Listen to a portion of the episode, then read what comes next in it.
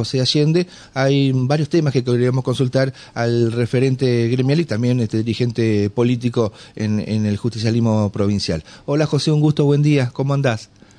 Buen día, ¿cómo te va? Pero muy bien, ¿cómo anda todo? sumarme a, las condolencias de la muerte de este Sabía. Una persona muy querida sí, sí, sí, Seguramente. Sabía que eh, podías también este, ampliar este eh, el, saludo a los familiares de, del amigo Alfaro, que lamentablemente eh, nos debe estar viendo desde el cielo, este, recordando viejas anécdotas, este, y bueno, vamos a tener que releer este, algunos cuentos o trabajos de, del gran Juan Manuel. ¿eh? Bueno, eh, José, eh, a las 10 hoy tienen, 10, y media creo que en el gremio institucionalmente eh, ustedes tienen la visita del gobernador Rogelio Frigerio. ¿En carácter de qué va el gobernador a dar una vuelta por, por UPCN?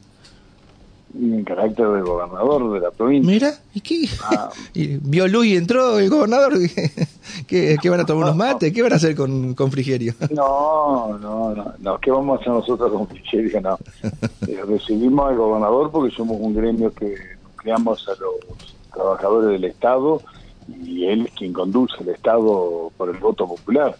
Entonces, queremos primero que recorran estas instalaciones, nosotros le hemos invitado, por supuesto, eh, a todos los gobernadores que han pasado por, por la Casa Gris y este, mostrar lo que nuestro sindicato, decir lo que pensamos, eh, tener una reunión con los cuerpos orgánicos nuestros y este, realmente tener la opinión de quien va a conducir durante cuatro años el Estado provincial, sobre todo en este tembladerar nacional que hay. Claro, exactamente. Bueno, los que hacen lecturas más finitas o hacen algunos eh, comentarios de qué significa esto, que UPCN se entrega al gobernador, de que hay alianza, ¿viste? Eh, en la política tenés buenos comentarios y estos también que forman parte de la misma eh, vida, parece ser, de, de, una relación institucional entre un mandatario y un gremio. Pero yo, gata de Doña Flora va a ver toda la vida. Pero yo creo que en estos tiempos que, que vienen, cuanto más diálogo, cuanto más acuerdo, el acuerdo no es una mala palabra. Eh, los acuerdos, mientras no sean acuerdos de cúpula o escondido, eh, el gobernador no se va a ir a, no va a ir a UPCN a juntarse con ayer. El gobernador va a ir a UPCN a juntarse con los cuerpos orgánicos de gremio. Este, entonces no, no estamos hablando de unos acuerdos que pueden ser arreglos que perjudiquen o que se acomoden a alguien. Me parece que la democracia de que todavía parece que tantos años no hemos aprendido nada. Se trata de hablar, de consensuar y de que en épocas de crisis cuanto más democracia, cuanto más diálogo, cuanto más apertura a poder charlar en las partes tiene que haber porque del ingenio y de la capacidad de cada uno de los dirigentes, de acuerdo al lugar que represente, eh, llevará eh, una no peor parte, porque de la crisis nadie sale bien. En la crisis acá eh, ninguno vamos a salir bien, todos estamos machucados. Pero bueno, hay que tratar de salir lo menos machucado posible y que en lo posible también el esfuerzo se ponga en la misma medida del poder de cada uno. Los que más poder tienen más esfuerzo, los que menos tienen menos esfuerzo. ¿Va a haber algún planteo, algún pedido o directamente como una reunión institucional que ustedes han tenido con otros gobernadores? Me acuerdo de, otros mandatarios que fueron a ver este, la eh, inauguración de obras que ustedes han hecho y son muchas las que tienen afortunadamente para los afiliados en UPCN, como también eh, otras cuestiones, festivales, tienen un, anfiteatro muy lindo dentro del gremio, así que eh, tiene mucho para recorrer el, el gobernador. Sí, los que van y recorren, por más que esto sea público, todo lo que tenemos este, no dejan de sorprenderse. Es un gremio que ha crecido en la parte institucional y inicia este, en una forma exponencial. Este, y también nosotros estamos orgullosos de, nuestro sindicato y queremos que lo vayan, lo recorran y que cuando muchos eh, critican a los dirigentes gremiales y qué hacen con la plata de los afiliados, bueno, sería bueno que recorran nuestras instalaciones que vean nuestro centro de atención médica, que es el mejor, sin lugar a duda y por lejos, el centro médico este, de la provincia de Entre Ríos. Ah, mira. Eh, me refiero eh, a cada uno las prestaciones que da, ¿no es cierto? Pero la calidad de lo que es la parte de iglesia nuestra, de la aparatología que hemos adquirido, que de primera generación y, de primeras marcas. No, no compramos aparatología de segunda marca, sea, uno dice, tengo un, eh, una marca, un, aparato nuevo, pero bueno, una segunda marca porque reducía hasta en un 40-50% los, los costos.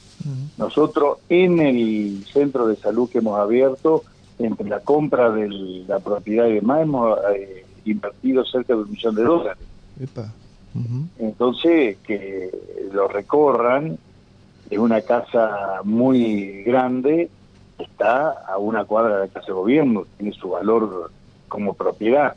Era una casa muy antigua y nosotros dejamos una casa moderna con eh, eh, inclusive los lugares de luz con plata para quien va con un problema, por lo menos en un lugar acogedor.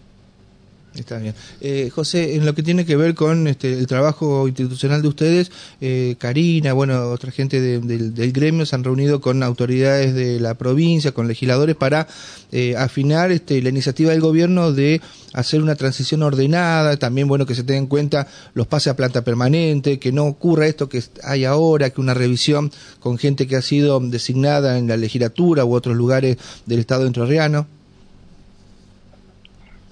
Sí, nosotros planteamos que cada gobernador puede darse a sí mismo las limitaciones que quiera.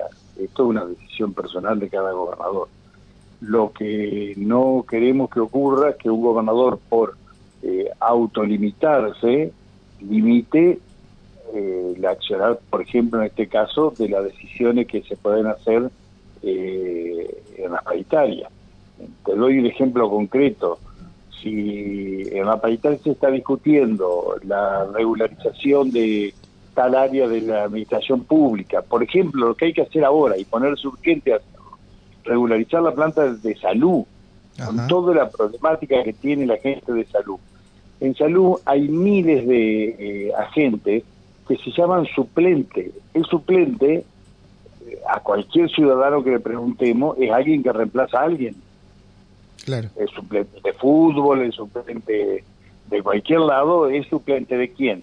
De Juan, de Ramona, es suplente. Bueno, cuando no existe el titular, no puede haber suplente porque no hay titular.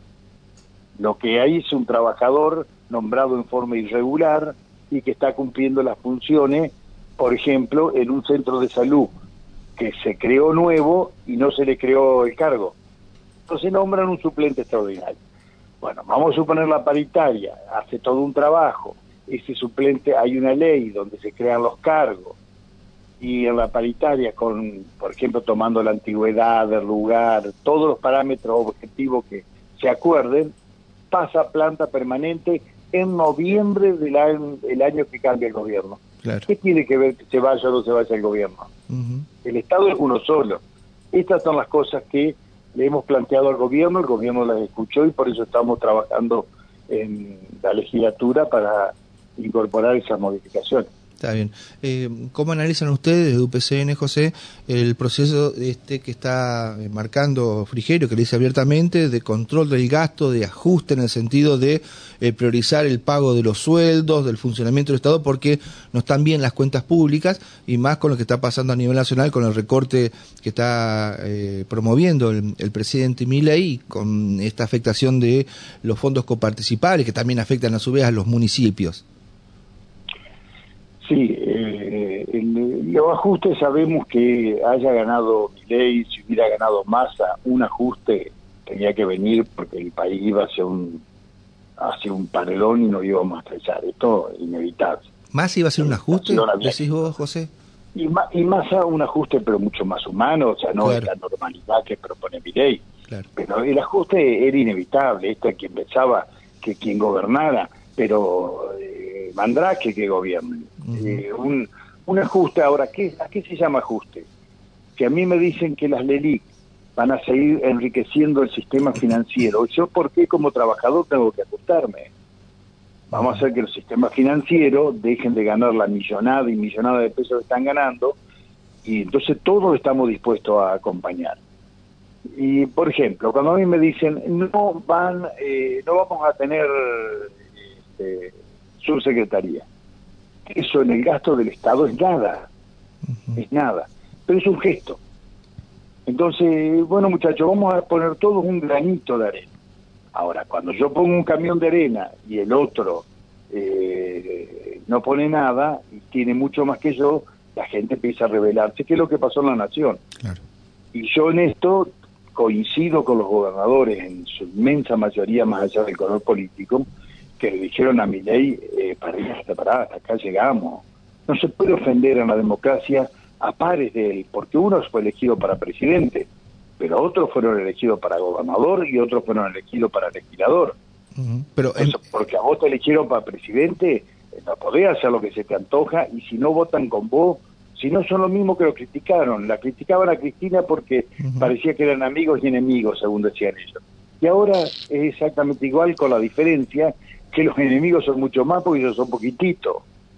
Empezaste diciendo eh, en, la, entrevista de que eh, celebrabas el diálogo, el consenso, el arte de la política, que no es justamente entregar, es este debatir las mejores condiciones. Bueno, eh, el, acto, el acto parlamentario de debatir es, lo que mm, los Pichetos, los Rodrigo de Loredo, los este, la gente de, de, Unión por la Patria, por más allá de las licencias que tengan, se tiene que dar en el tiempo que corresponda al Parlamento y no apurarlo. Bueno, ahí me parece que el gobierno erró de cabo a rabo pero eh, los que seguíamos el debate, cuando Pichetto, Pichetto trabajó a favor de la ley día y noche, y es un hombre con una experiencia y lo podemos podemos coincidir más, coincidir menos, pero lo que no podemos dejar de reconocer que es un hombre que habla con todo el mundo. Les tuvo que decir en el recinto, basta muchachos de perder, aflojen, negocien, lleguen a un punto intermedio, basta de perder se lo tuvo que decir en el recinto. ¿Cuántas veces se lo habrá dicho eh, en las oficinas? Entonces, vemos que no hay una voluntad de diálogo. El presidente se fue a hacer un viaje de turismo, porque se fue a hacer un viaje de turismo. Eh, lo que fue a hacer a Israel, yo está bien en otra época, pero en este momento que tiene esa ley, tiene que estar acá negociando hora con hora con cada uno de los gobernadores y de los bloques legislativos, y se fue Israel a, llorar al muro de los lamentos, a solidarizarse con Israel y castigar a Hama y a decir que va a sacar la embajada, con lo cual eh, estos chicos están molestos y no son chicos de escritorio, lo de Hamas. No, son peligrosos, te pueden poner una bomba en cualquier momento. Pero todos los problemas que tenemos y encima pateamos el avispero. Yo creo que estamos en una situación peligrosísima y celebro que la Cámara de Diputados, junto con todos los gobernadores, la inmensa mayoría de los gobernadores, dijeron, eh, respetan no. El comunicado de los gobernadores del PRO es un comunicado con mucha sutileza, pero termina diciendo, respete no. Claro le cuesta, ¿eh? debe ser la improvisación, la falta de conocimiento de, cómo funciona el Estado, la política, el ser outsider, que también lo votó la gente, pero los mecanismos del Estado, la administración pública, tienen también sus procesos y tendrán que respetarlos, les guste eh, más allá de lo que le pueda gustar a mi ley. Javier, fíjate vos el detalle, el ministro del Interior, Francos. en televisión dice que la ley en particular pasa eh, de vuelta a comisión. Y que se va a tratar de vuelta. Es un desconocimiento total que no se puede permitir quien está en ese lugar. ¿Y eso que fue legislador, este Francos? Y fue legislador, se ve que fue poco la legislatura o leyó poco.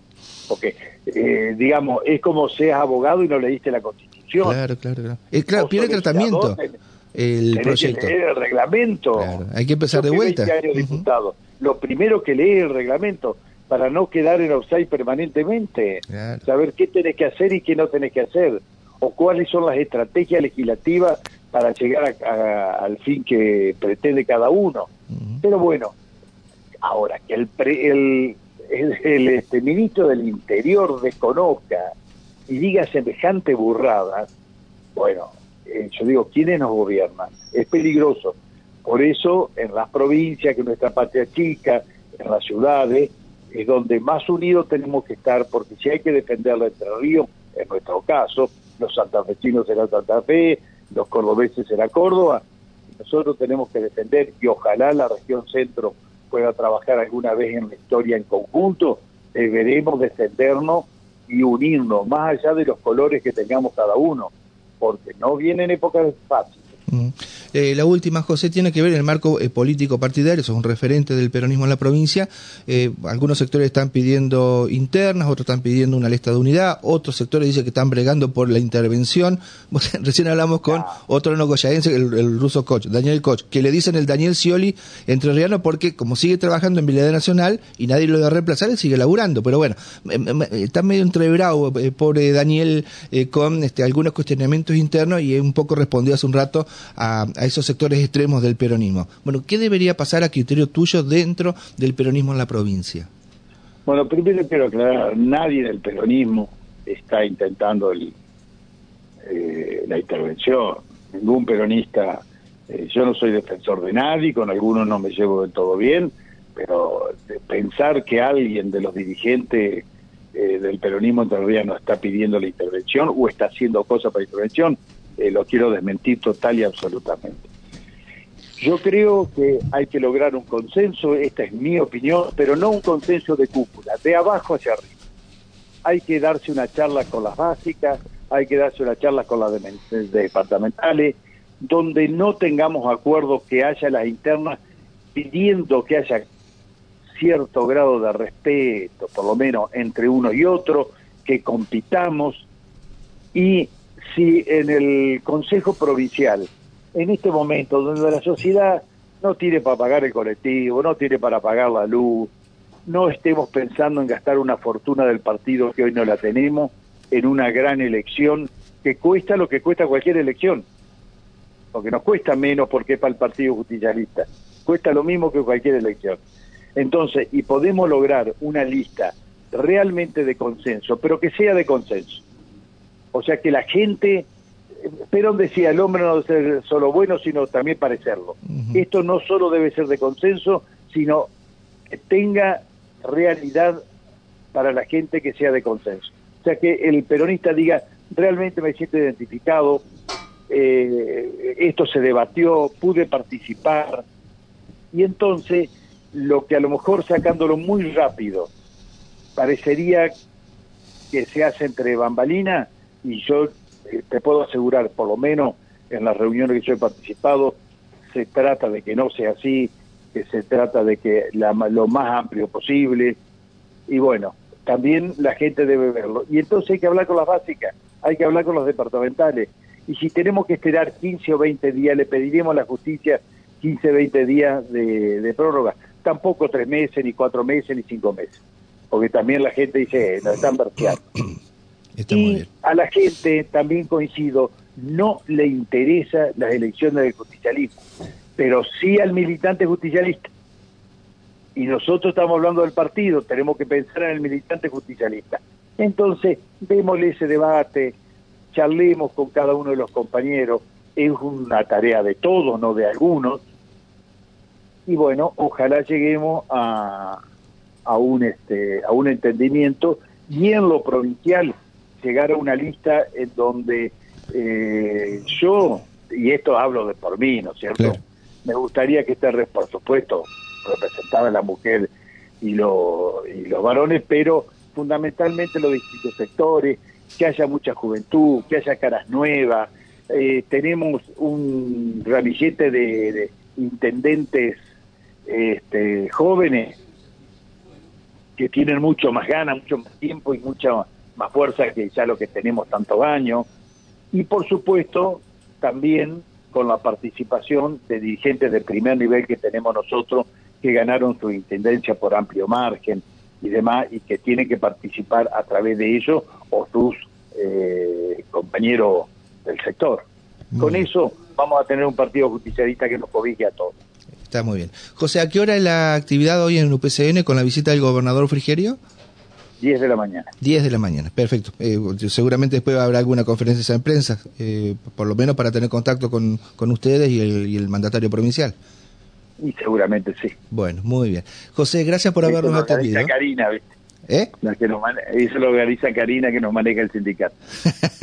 bueno, bien, una mujer, eh, está muy bien. Este, eh, le aporta la particularidad de, de, ser este joven este, y, con, muchas ideas, así que está muy bien. Pero es que uno tiene que ir organizando su sucesión, porque si no, el día que por una cosa u otra este, uno decide dejar o te lleva la vida y, no estás más aquí, eh, no quedan sucesiones.